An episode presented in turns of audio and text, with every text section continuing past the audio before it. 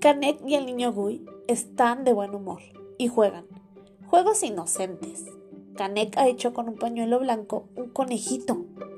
El conejito mueve las orejas y retosa y se duerme entre sus manos. De pronto se incomoda, salta y se va corriendo y desaparece feliz bajo la sombra de los árboles.